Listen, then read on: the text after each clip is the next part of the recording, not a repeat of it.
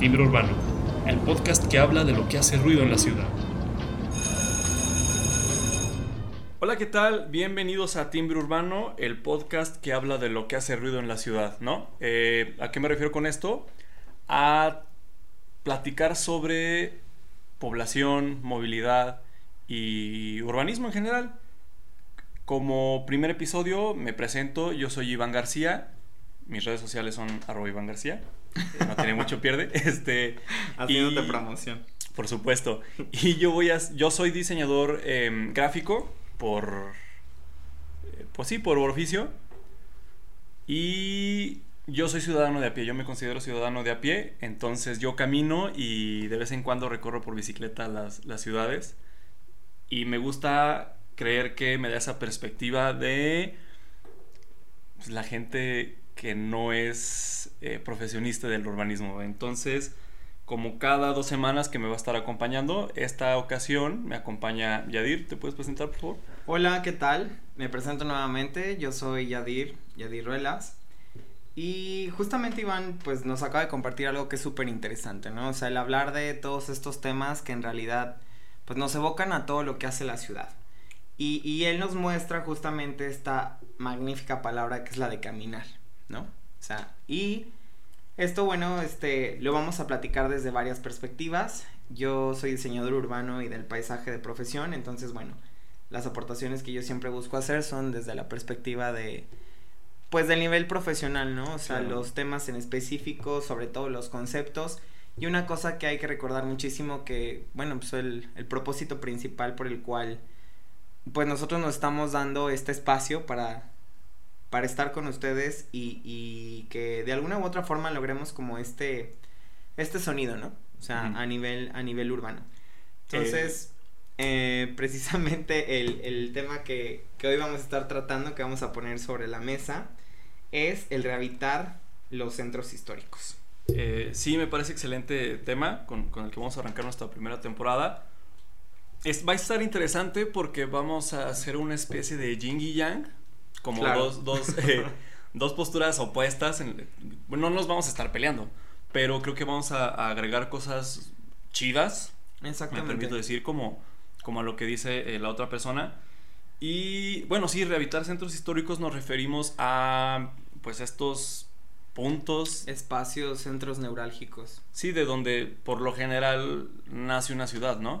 Exactamente. Entonces, como donde alguien en- hace, no sé, 400 años o dependiendo de qué tan, tan viejo Claro. sea tu, tu población, eh, puso una, una cruz en medio de la nada y dijo, bueno, aquí voy a poner tres cuadras, ¿no? Y así le vamos a hacer.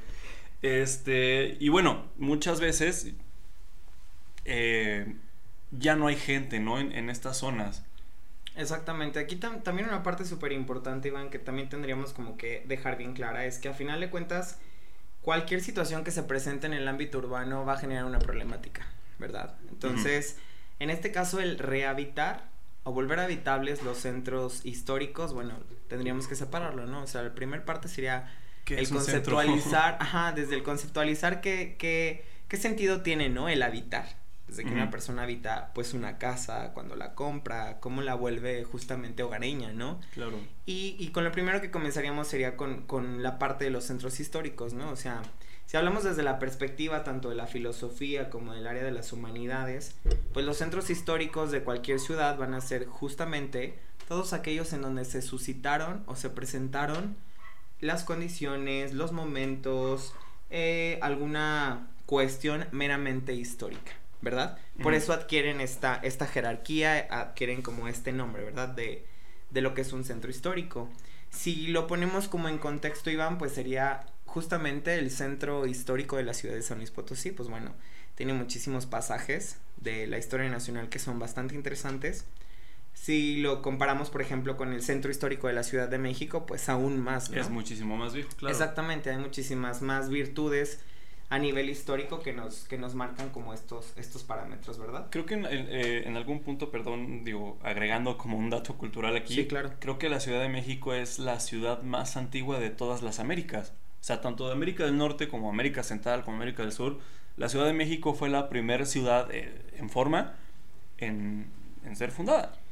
Y, y yo creo que, como mencionas, este es un, no sé, como algo en común en, en, lo que vamos a estar llamando como centros históricos, aunque muchas veces no es así, pero es como la zona más antigua de, de las ciudades, o sea, y me refiero a ciudades, uso ese término como de forma muy eh, ligera, ¿no? O sea, Exacto. puede ser el, el, centro histórico de una ciudad como la Ciudad de México o, o San Luis Potosí, que es nuestro caso, Morelia, pero uh -huh. incluso también una ciudad no tan grande como, no sé, a lo mejor las que están a los interiores de los estados, pueden tener, si bien una zona que se llame centro histórico, una que se le, que le pueda llamarse como centro, tal cual. O sea, que es este lugar con que por lo general no hay semáforos, en el que está eh, el Palacio Municipal, eh, las, las, iglesias como principales de, uh -huh. de las ciudades, y, y, que ya a partir de ese, ¿qué le podemos decir? Perímetro, sí. ya empieza como la modernización de las ciudades.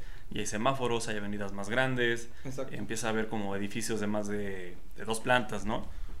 Una parte importante que, que también deberíamos aclarar bastante, Iván, es que eh, también, o sea, nos acabas de compartir algo que es súper importante.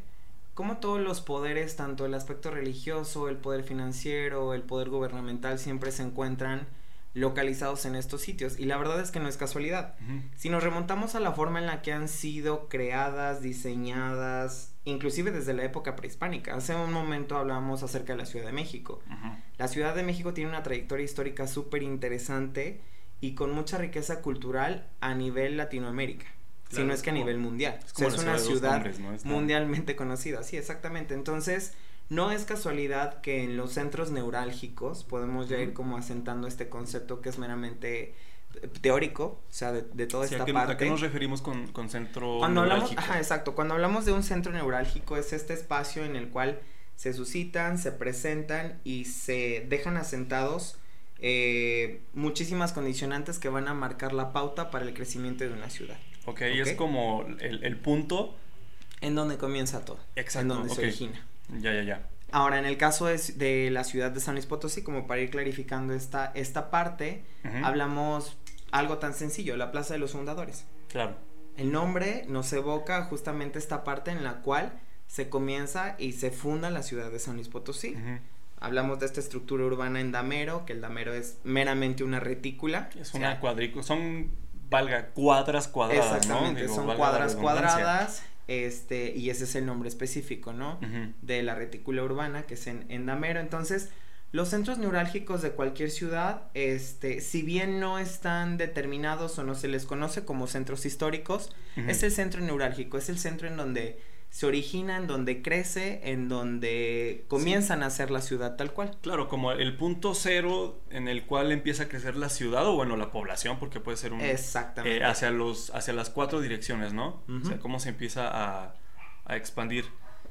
Ahora, esta expansión que, que yo creo que todos nosotros hemos visto de qué forma ha ido creciendo cualquier ciudad, ¿no? Uh -huh. Esta expansión precisamente se da y se implementa en cuanto a distintas necesidades, ¿no? Y a lo mejor aquí ya podríamos ir hablando un poquito acerca de la, de la problemática del por qué este, los centros históricos, los centros urbanos o bien los centros neurálgicos de nuestras ciudades en Latinoamérica, específicamente en México, Ajá. Eh, ya no tienen gente. Ya no tienen gente, ¿verdad? O en determinado momento del proceso histórico se fueron quedando solos. Sí, sí, sí. Digo, eh, a mí en lo, en lo particular visito mucho como el centro histórico de mi ciudad y sí, hay, sí hay algo que, que, se puede notar aquí y probablemente la gente que nos escuche como fuera de, de nuestra ciudad de origen, que es San Luis, se, se, puede dar cuenta porque es una, es una situación que se da en, en, muchas ciudades, al menos en México y yo creo que culturalmente, como en, en algunos países de Latinoamérica, ¿no? Que es a partir de, de cierta hora que, que, yo he notado que es, acaba el horario de oficina y la y se gente... Queda ajá, o sea, es un pueblo fantasma, no hay no hay rodamundos de estas plantas que giran en el desierto porque no crecen ahí. Pero claro. sí, después de, de, la salida, lo podemos decir como Godín, uh -huh. ya no hay nadie eh, en los centros históricos más que, no sé, alguna escasa vida nocturna, ¿no? Que, que puede irse creciendo. Pero sí, no hay gente sí. ya. Sí, la verdad es que es, es muy curioso como el que... Y, y muy seguramente muchas personas no no han logrado como percibir esto, ¿no? Sí, por ejemplo, eh, tomamos nosotros esta parte, por decir, en la cuestión familiar. Uh -huh. Mi familia, por ejemplo. Mi familia es de aquí de San Luis Potosí, este, y ellos viven, o sea, bueno, crecen, o sea, toda su niñez, me refiero a mi madre, a mis tíos, tías, etcétera, o sea, ellos crecen en el barrio de San Sebastián. Ok.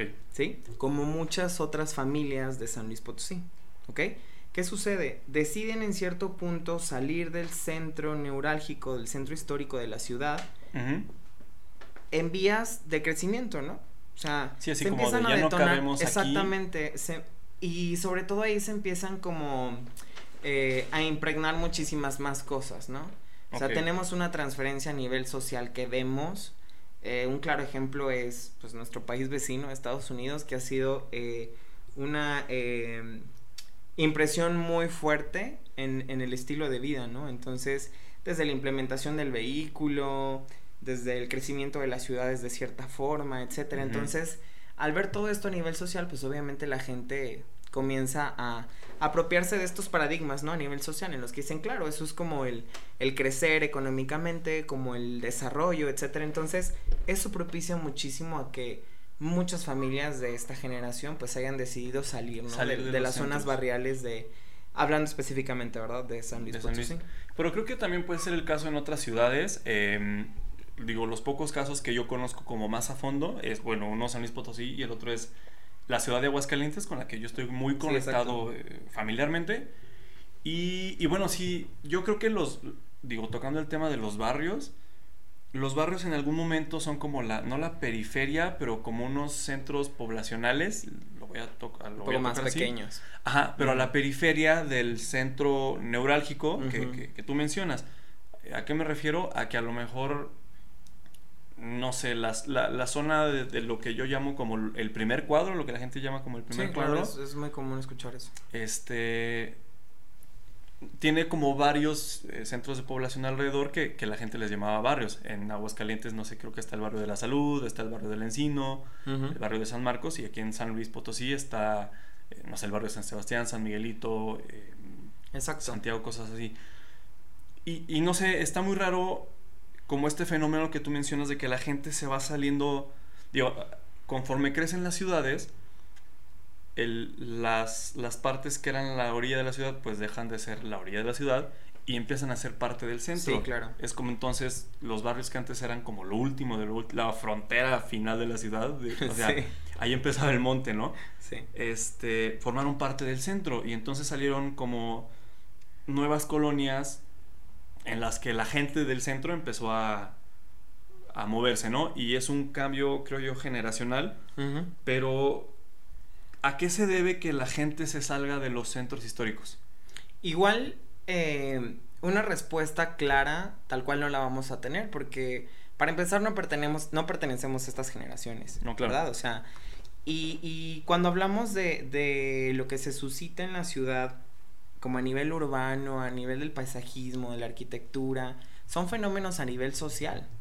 ¿Sí? O sea, en todas estas cuestiones impera lo que se presenta en la sociedad en un momento específico, histórico, eh, alguna situación en particular. Sí, siempre hay un hecho que, que hace que la gente diga.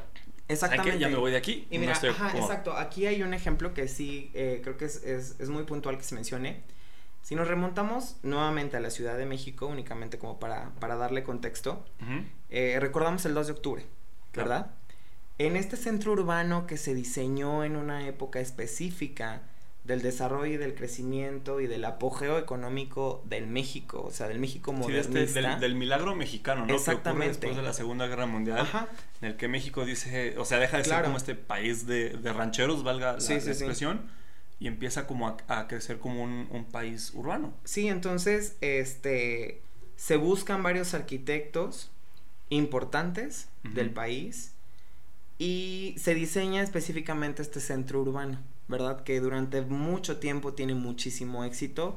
Es un centro neurálgico, eh, nos remonta a un espacio urbano futurista, muy Estamos ambicioso. de... de toda la parte de Tlatelolco. Ok, O excelente. sea, todo Tlatelolco, eh, en el que se contemplaban bloques de vivienda, de, o sea, bloques de vivienda, estoy hablando de más de ocho pisos, ¿sí? Entonces, en el cual, pues, muchísimos habitantes se prepararon para disponer de este espacio.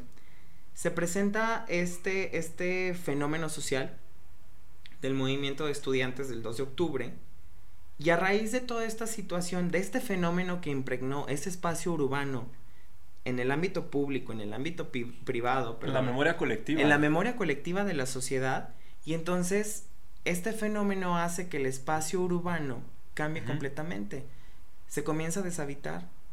Muchísimas personas dejan sus departamentos, otras los venden, claro, sí, etcétera. Entonces, es como la gente ya no quiere vivir ahí por por una cuestión por, las memorias que trae o incluso hasta cosas como la vibra, ¿no? Se puede decir. Sí, claro, habrá quien, quien crea rotundamente en este tipo de, de situaciones y que también es, es, válido, ¿no? Sí, claro. Pero con este ejemplo lo que, lo que yo les quiero compartir es que estos fenómenos a nivel social son los que van a determinar el futuro de un espacio a nivel Que se habita o que se deshabita. Que se habita, que se deshabita, que se puede volver a habitar en este caso. que, que es bueno el propósito por el cual estamos charlando hoy, ¿no? Claro, digo, aquí en el caso de San Luis Potosí, eh, digo, eh, eh, también yéndonos para atrás en el tiempo, aquí en San Luis, en la periferia de la ciudad, en, los años 30, eh, si se puede decir, ¿Sí? Estaba como apenas empezando este México industrial, ¿no? Que, que, mencionamos hace ratito. Y en el poniente de la ciudad, que, que de hecho se coloca así como por los vientos que se llevaban el aire contaminado, algo así, ponen la, la fracción de Morales, ¿no? Que es una zona industrial donde llega la, em, una, empresa minera y muchos obreros empiezan a vivir a la periferia de, este, de esta empresa, lo que puede ser como un nuevo centro neurálgico, me, claro. me, imagino. En los años 30 pasa eh, que cerca de esta área minera pasa, el, río Santiago, que es el que divide la ciudad de, en, dos. Y, en esos años se rompe una presa. Entonces se lleva... Claro, un fenómeno también social importante. Sí, claro. Y, pues bueno, el agua se lleva a la gente y la gente dice, oye, yo, no me, yo ya no me vuelvo a, regresar a, la zona de Morales porque corro el riesgo de que el agua se vuelva a llevar mi, mi vida. Sí, claro. Entonces sí, sí es como muy interesante ese aspecto. Eh, a mí en lo personal, y esto es una teoría muy, muy mía, quien la quiera tomar o, no, yo creo que también un, factor, si no es como el, factor máximo, creo que es un factor importante para que algún centro, sobre todo en los casos de los centros históricos, me refiero a, áreas céntricas viejas de las ciudades, que se deshabiten, es la mm, los edificios de gobierno. ¿A qué me refiero? A... Mm, palacios, o sea, palacios municipales, palacios, de gobierno, palacios de gobierno estatal, secretarías o, como las, las oficinas. Secretaría de Educación Pública. Sí, exactamente. Todas las oficinas centrales del gobierno, eh, o sea, que las, que las tengan en, estas partes céntricas. ¿Por qué? Porque em, es un es un es mucho tráfico de, personas, ¿no? Me refiero a tránsito, mejor dicho. O sea, la gente llega cuando abren estas oficinas de gobierno y, se vuelven como estos centros como burocráticos, en el que entonces durante las horas de oficina tienes llenísimo estas zonas y bueno, acaba el turno y ya no hay nadie. Entonces, uno como habitante dice, no puedo vivir a gusto en estas áreas porque hay un ir y venir de gente, porque o sea, ¿sí me explico? Sí, sí, claro. Siento que hay un movimiento que, que le quita la, digo, al final la calma, porque creo que muchas veces buscamos una, un lugar para habitarlo, precisamente porque nos sentimos cómodos.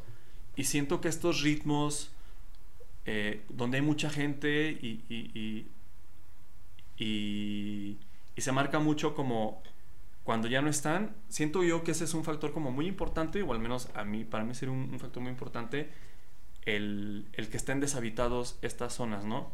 Sí, o sea, como estos edificios burocráticos, creo que espantan un poco a la gente, si se puede decir. Obviamente esta es una opinión muy personal. Sí, no, pero en realidad... Es una, teoría. Estás, yo creo que estás completamente en lo correcto y esa es como la magia de que estemos como en esta, en esta, en este diálogo, ¿no? Esta conversación. Sí, claro, porque voy a volver a compartirte otra cosa. Eh, y, estas, estas aportaciones son meramente de contexto, pero que entendamos que esto se presenta aquí y en otros lugares del mundo. Claro. ¿Verdad? Tú nos acabas de compartir algo que es, eh, o sea, realmente muy, muy favorecedor para la charla, porque nos hablas de esta vitalidad que tienen los espacios públicos, los Ujú. espacios urbanos, los propios edificios, mm, en por ejemplo, en distintos horarios del día, ¿verdad? En la ciudad de Marrakech hay un espacio en el cual es una explanada que está en la Menara, en la parte central en donde se ingresa al mercado, que el mercado de Marrakech pues es uno de los más importantes de las ciudades este, musulmanas. Sí, las ciudades musulmanas, el mercado ese como el, el Es el centro... centro neurálgico. Ok, entendido, Exactamente. clarísimo. Entonces, esta gran explanada que está fuera del souk, que es como se, se le conoce en, en Marruecos a, a- a estos centros, es un espacio en el cual se nota exactamente cómo este espacio vive y muta y evoluciona a lo largo del transcurso del día. En la mañana, si tú vas, están todos los vendedores, están en la explanada, Ajá. vendiendo fruta, vendiendo carne, vendiendo pieles, vendiendo Sí, tapetes. y un es, y montón es de el ruido cosas. de la gente, y es el Exactamente. ir y venir de... No hay bancas, no hay árboles, no hay mobiliario urbano de ningún tipo, únicamente está la explanada. En el transcurso del día, después llega un momento en el que se localizan y se llegan ahí como a sentar, por ejemplo, dentistas. Entonces, tú ves un montón de personas que están ahí, El llegan con sus tratamiento en- en sillitas y están ahí arrancando. La verdad es que son, o sea, tú ves ahí de todo, ¿no? O sea, desde alguien que no, no le ponen anestesia ni nada y está ahí literal arrancando la muela. Y es como un, es como un horario fijo. Ajá. Y por la tarde llegan todos los puestos que venden comida para la hora de la cena. Entonces, es, es muy interesante ver cómo este espacio va cambiando a lo largo del día y en el transcurso del mismo. Si nos remontamos al, al problema que estamos hoy, este, o esta situación que estamos como eh, desgajando un poco, es importante que entendamos que un centro neurálgico nos va a otorgar distintas condiciones y nos va a, a propiciar también inclusive distintas emociones a lo largo del día, ¿verdad? En este caso sí, sí es este importante que analicemos el por qué, bueno, ya, ya estuvimos exponiendo un poco el por qué se han quedado solos, Ajá. qué factores también imperan muchísimo los fenómenos sociales tal cual.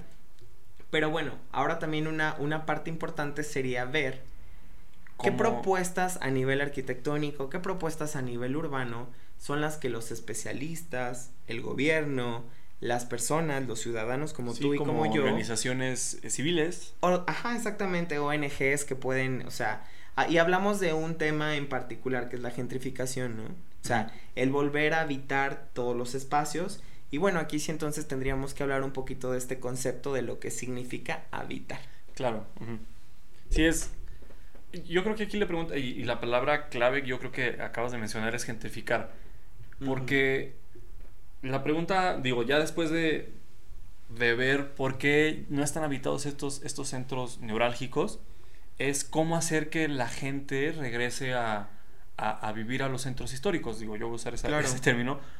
O sea, cómo hacer que la gente vuelva a ir a los mercados, cómo hacer que la gente viva en, en estos primeros cuadros con Que edificios. se habiten justamente. Ah, exactamente, y que deje de ser un puntos de paso, porque creo que al final eh, la problemática es esa, que, que estos centros son solamente puntos de paso.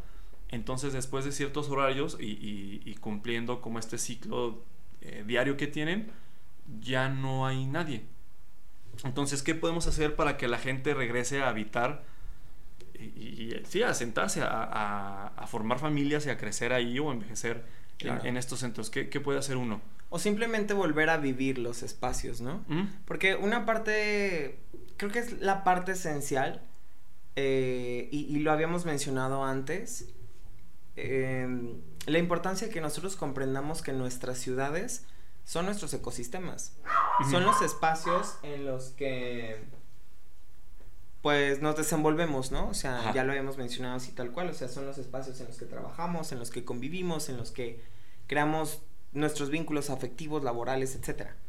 Entonces, para, para marcar la pauta en ese sentido es, a final de cuentas, siempre tiene que haber especialistas, Iván. Siempre tiene que haber un especialista detrás de cualquier proyecto que impacte lo urbano. Ajá, y para que impacte el- incentivar Exactamente. eh, que, que- por la acción que, que- que sea la más conveniente. Tocaste una palabra hace ratito que es gentrificar. Que, o sea, digo, para las personas que, nos están escuchando y que no están como muy familiarizados, ¿qué es gentrificar? Bueno, pues la gentrificación es meramente el detonar proyectos en sitios específicos que casi de un momento a otro vuelvan este vivo un espacio, ¿no? Okay. Hoy en día, en, hablando específicamente de San Luis Potosí, vemos que ya se habilitó por parte de la Ley Federal de, Asentamientos Urbanos, la Ley General de Desarrollo Urbano, la Ley General de, Desarrollo Urbano Estatal, por ejemplo. O sea, en realidad hay muchísima normativa al respecto. En las que vemos que una vivienda se derriba y entonces se detona o se propicia una torre de, departamentos, exactamente. La gentrificación es meramente esto. Un proyecto a nivel urbano arquitectónico que se implementa en un sitio en específico y entonces detona esta habitabilidad. Claro, y, eso, sí, sí, ya, ya te entendí. Es como dejar las bases, pues la, base puede ser un, proyecto, eh, no sé, de un edificio, para que los alrededores empiecen a explotar de la misma forma. Como si yo hago un edificio, eventualmente alguien va a poner uno al lado y va, va a habitarse, va a haber locales comerciales abajo. Ok, porque luego también ese es como un término muy satanizado, ¿no? Últimamente. Claro, sí, sobre todo si hablamos con especialistas, mm, no sé, en el ámbito de la arquitectura, sobre todo, en el ámbito tal cual del urbanismo.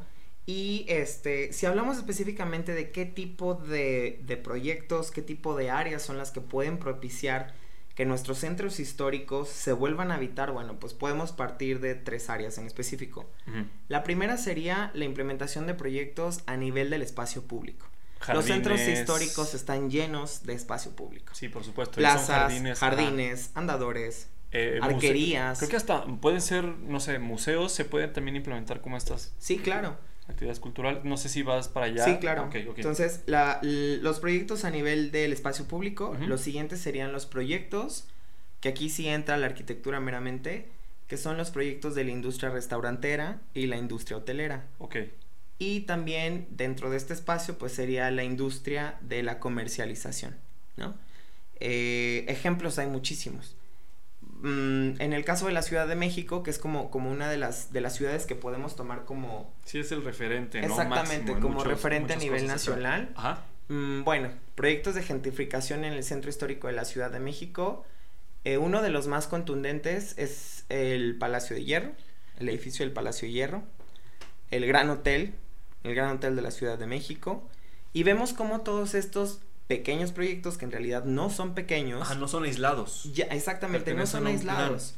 Eh, tenemos otro ejemplo, o sea, toda la Avenida Madero, todo este proyecto, este, en el cual se volvió, se, se cambió el pavimento, claro, se implementó y, vegetación. Eso, viene de un patronato, ¿no? Que, o sea, se formó un patronato y se formó un... Patronato de centro histórico. Ajá, que, que, que, de hecho se quería implementar en, en, en, el caso de San Luis Potosí, pero que creo que también cada, cada una de las ciudades tiene, si bien un, un patronato perdón, máximo, tiene como asociaciones civiles, eh, digo, aquí está como nuestro centro, o a lo mejor en alguna, en alguna otra ciudad hay como un pequeño grupo de empresarios que buscan detonar eh, el, el, movimiento de, de, estas áreas céntricas. como Como lo mencionas, arquitectónicamente, eh, abriendo nuevos restaurantes, o sea, no sé si estoy dándole al clavo. no, sí, claro, no, no, no. Como haciendo, abriendo cosas, o, mejor dicho, bueno, sí, creando espacios que hagan que sea más deseable estar en, estas áreas. Claro, exactamente. Y volvemos a la parte central de esta charla, ¿no? O sea, justamente el habitar cualquier espacio. El cualquier espacio, eh, hablando específicamente de, un centro neurálgico, ¿no? Claro, hacer un uso centro histórico. Y en este ejemplo lo vemos de una forma muy clara. Y también tú nos acabas de compartir algo que es esencial. ¿De qué forma ya no se vuelve únicamente eh, un solo proyecto? Y como todo, esta suma de proyectos. Es un macro plan. Exactamente, es un plan maestro que a final de cuentas tiene varias, o pudiera tener varias directrices, pero lo importante y lo esencial es que nosotros comprendamos que las personas que están a cargo de la justificación, de la creación, del diseño, de la implementación, de la guianza, de la parte de la normativa, deben de ser especialistas. Eso va a ser algo vital para que en realidad el propósito a nivel urbano, a nivel del paisajismo, a nivel de la arquitectura y sobre todo y la parte más importante, en pro del ciudadano y en pro de la mejora de la calidad de vida. Ok, ajá, ese es como el, punto a lo mejor donde se sataniza esta, el término de gentrificar. Sí. Digo, también, digo, no es nuestra chamba, no nos quiero como aventar toda la pelota al, ciudadano que, que, solamente llega a habitar estos lugares. O, o, qué puede hacer uno, por ejemplo, como, como habitante meramente para para, verificar que estos proyectos de, gentrificación estén bien guiados, estén bien encaminados. Yo creo que, la parte fundamental, Iván, de, de todo esto es que nosotros como ciudadanos nos volvamos expertos en la búsqueda de la calidad, en todos los sentidos, y sobre todo que nos volvamos activos que participemos de forma activa. Sí, claro, que, no, que, no, veamos un proyecto y ay, va a estar bien caro, qué flojera. Mejor exactamente, claro, o sea, que, que busquemos el, el, documentarnos, el hablar, el buscar a las personas, la parte de la rendición de cuentas también es algo vital. Y la participación ciudadana, Iván, en los proyectos a nivel urbano es esencial. Ajá, tanto públicos como privados, ¿no? Exactamente, tanto públicos como privados, porque a final de cuentas eh, muchas veces lo que sucede es que los especialistas no nos damos la oportunidad de tener este acercamiento con las personas que van a habitar o que se supone que van a habitar estos espacios. ¿Y qué sucede? El día que van ahí a cortar el listón, el día que ya se presenta todo el proyecto, el día que se termina, pues en muchas ocasiones ha sucedido que las personas ni siquiera tienen este sentido de pertenencia. Claro, y al final lo único que inauguras es un, un espacio en el que la gente no va a vivir porque está muy alejado de, la realidad de estas personas. Exactamente. O sea, ¿a qué me refiero? Está muy caro, eh, estos lugares no son los que busco para tener cerca de, donde yo existo. Claro, no son accesibles a mí. O, no me interesan.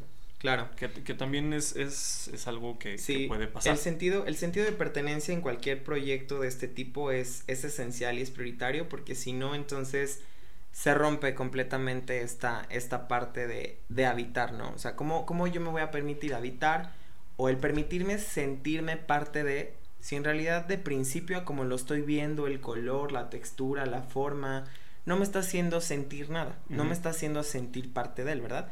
En este caso de la Ciudad de México eh, y de varios centros históricos, tenemos otro ejemplo, no, no, no muy lejano a nosotros, o sea, Centro Histórico de la Ciudad de Querétaro tiene un lenguaje que es muy claro. Sobre todo en, cualquier proyecto de, de, centros neurálgicos tiene que haber una referencia, por ejemplo, planes estratégicos, una guía, las tipografías que se utilizan en los letreros, los colores. Tienes que saber para quién estás haciendo el proyecto realmente. Se tiene que estudiar bastante, se tiene que analizar bastante al usuario y el usuario, que en este caso, bueno, somos nosotros los ciudadanos, debemos de permitirnos también el, volvernos activos en nuestros proyectos. Y críticos. Y críticos. Sobre todo eso, esa última parte, o sea, la parte de la crítica va a ser también fundamental. Excelente. Eh, ya estamos llegando al final de nuestro episodio. Creo que ese es un tema que tiene muchísimo para, explotar. Eh, sí, bastante. Digo, lo, tocamos como de un punto bastante, de un, sí, un punto general, una, una forma bastante general pero creo que hay muchísima tela de donde cortar. Invitamos también a, las personas que nos estén escuchando a compartirnos eh, proyectos similares cerca de ellos, ¿no? Si alguien nos está escuchando, eh, no sé, quiero echar la, imaginación a volar en, Mérida, eh, no sé, en Mérida, Yucatán o en, o en, partes fuera de México también, que es muy válido, o, dentro del país, que nos cuenten qué proyectos eh, han solucionado esta problemática de, los centros históricos eh, deshabitados. Creo, que, creo que podemos recibir muchísima retroalimentación y bueno, también invitar a la gente a, que sí, que sea crítica y que esté al pendiente de todos estos proyectos, ¿no? ¿Para qué? Para que las ciudades realmente funcionen para nosotros y que realmente se diseñen alrededor de nuestras necesidades. Exactamente. Y también, Iván, yo creo que una parte fundamental de todo este diálogo que tengamos, eh, que a final de cuentas es como muy coloquial, como... Porque al final, o sea, lo que se busca es, es propiciar esta activación hasta el pensamiento en las personas que nos escuchen, ¿no? O sea, el, el, el, volver esa o el girar esta parte hacia la crítica, sobre todo constructiva a nivel del crecimiento de nuestras ciudades es algo fundamental y es algo que va a determinar muchísimas cosas. Entonces, hablar también quizás de algunos autores sin llegar como a cosas tan específicas, como a cosas tan densas, por así decirlo, o sea, también va a ser, va a ser fundamental. Y en este caso, si hablamos de los centros este, neurálgicos, de los centros históricos, hay varios eh, autores, sobre todo hay uno que yo les quiero compartir el día de hoy, que es Francesco Careri. ¿Careri? Ajá, Careri. Lo pueden encontrar así. El libro también está en línea que se llama Walkscapes, que bueno, es el andar como práctica estética. Y esto, o sea, el andar tal cual. O sea, él nos, nos, nos remonta como esta parte muy filosófica, ¿verdad? Como del andar, del caminar, como lo que tú nos decías al, al, inicio de este capítulo, ¿no? O sea, entonces, esa es como la parte fundamental para aquel, aquella persona que nos esté escuchando, que, que guste de todos estos temas, que quiera como impregnarse más, pues bueno, igual a lo largo de, del desenvolvimiento de todos estos episodios, pues podemos ir como explorando estos Exactamente, dejando algunas, no sé, artículos, reseñas, libros, qué sé yo. Precisamente quiero invitar también a las personas que nos estén escuchando y que no nos sigan en nuestras redes sociales, eh, específicamente en Instagram, que es donde estamos eh, subiendo un poco más de contenido. Ahí vamos a estar subiendo algunas, eh, no capsulitas, pero algunas imágenes las vamos a estar compartiendo con información que puede ser relevante para eh, los temas que vamos tocando, ¿verdad? Nuestro Instagram es arroba timbre.urbano y estando ya en nuestro Instagram pueden revisar nuestras plataformas de, streaming en, la, en la bio, ¿no? De, nuestro perfil. Ahí nos pueden encontrar eh, también todas nuestras plataformas de, de podcast, ahí pueden encontrar nuestros episodios y también ahí nos pueden echar eh, retroalimentación, pueden mandarnos Claro, la retroalimentación también es súper fundamental. Eh, pueden mandarnos un mensaje privado, comentarnos y bueno, también si nuestro contenido les parece interesante y creen que podemos llegar como a, a más personas o, o, podemos tocar algunos corazones, si podemos decirlo ahí, eh, también que nos compartan, ¿no? Sí, es fundamental. Y bueno, incentivarla, invitar a, quien nos escuche a, conversar. Al final, claro. para eso está el este diálogo, Ajá, exactamente. El diálogo es lo más padre, es lo más interesante. Y al final de cuentas, la parte del diálogo y la comunicación es la que nos tiene hoy en día en el lugar en el que estamos, ¿no? Entonces, pues bueno, esa es como lo, la parte más importante de todo esto. Perfecto, para despedirnos les recuerdo mi nombre, yo soy Iván García, mis redes sociales son arroba Iván García. Eh, Yadir, por favor. Yo soy Yadir Velasco Grow. Y pues bueno, también mis redes sociales me pueden encontrar así. Y pues por aquí nos vamos a estar escuchando. Claro que sí, cada dos semanas nosotros somos Timbre Urbano, el podcast que habla de lo que hace ruido en la ciudad. Y bueno, nos vemos hasta la próxima. Hasta luego, muchísimas gracias.